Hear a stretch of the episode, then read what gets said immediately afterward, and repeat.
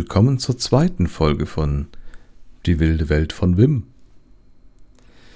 Heute gehen wir ein bisschen in die Tiefe.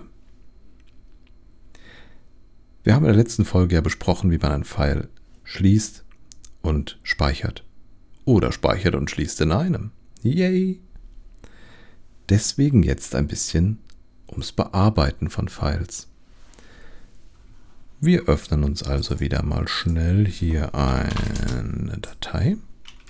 Das war Quatsch. Da war noch Zeugs in der Zwischenablage. So. Wir haben das File jetzt offen. Was machen wir jetzt damit? Nun, wie beim letzten Mal schon beschrieben, wir können mit i einfach drauf lostippen. Aber, das wäre albern. Wir können nicht nur mit i einfach den Insert Mode betreten. Wir können auch einfach A drücken. A appended hinter dem aktuellen Cursor, also ein Zeichen nach dem aktuellen Cursor. Und man fängt dort an zu tippen. Oder wir drücken kleines O und fangen in der Zeile unter unserer aktuellen Position an.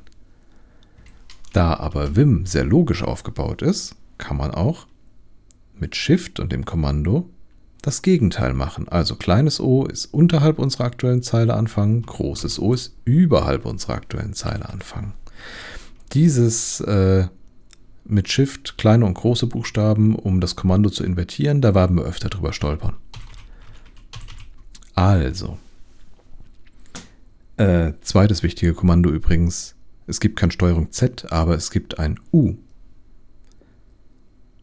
Also würde man für rückgängig machen, panisch Escape drücken und U drücken. Gut, angenommen, wir wollen unser Pfeil ein bisschen ändern, was wir hier haben. Da gibt es die schöne, das, das schöne Kommando Change mit einem kleinen C eingeleitet. Das heißt, ich springe jetzt einfach mal irgendwo random in mein Pfeil und sage, ich möchte ein Wort ändern. Dann tippe ich CW.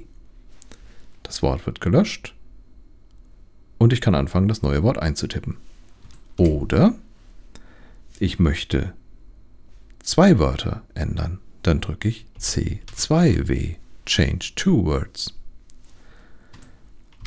Oder ich möchte vier Worte ändern. C4W, Change Four Words. Klar, Angenommen, ich bin hier in einer Zeile und sage, ich möchte ein Wort ändern, mache ich CW, das Wort äh, verschwindet und ich schreibe jetzt einfach Test hin. Habe ich gemacht, drücke Escape. Sehe in der nächsten Zeile drunter möchte ich die gleiche Änderung machen, ein Wort wegmachen und dafür einfach das Wort Test hinschreiben. Manövriere ich an das Wort ran und drücke den Punkt. Mit Punkt wiederhole ich mein letztes Kommando. Wie praktisch ist das denn?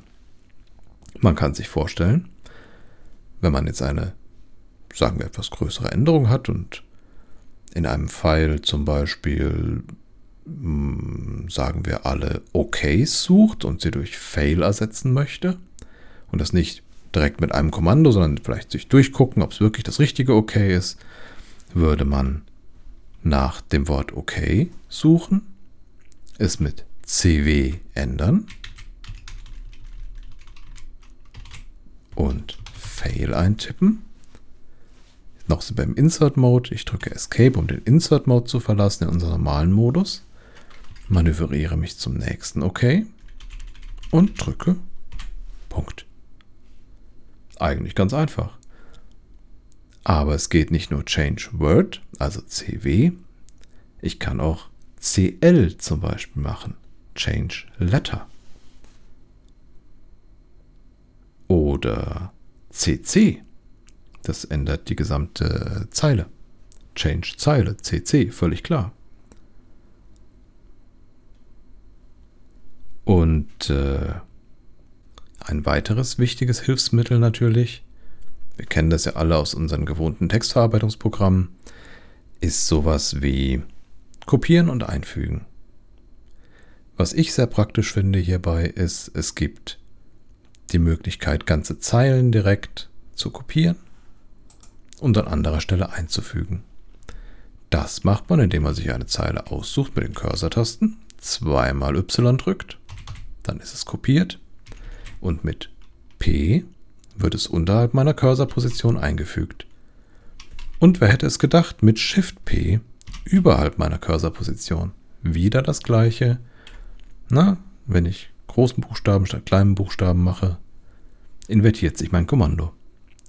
Wir können aber nicht nur kopieren mit YY, wir können auch mit DD ausschneiden und mit P wieder einfügen oder mit Groß P oben drüber einfügen. Ein kleiner Punkt an der Stelle vielleicht noch.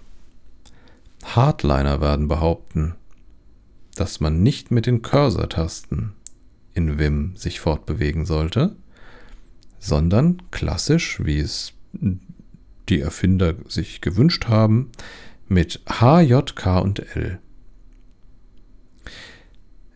Das ist mir zu orthodox. Da halte ich nichts von. Wir sind moderne Menschen, wir haben Pfeiltasten und wir können sie auch nutzen. Wir sehen, Vim ist ein sehr schöner Editor, um Dinge zu kopieren, zu ändern und einzufügen.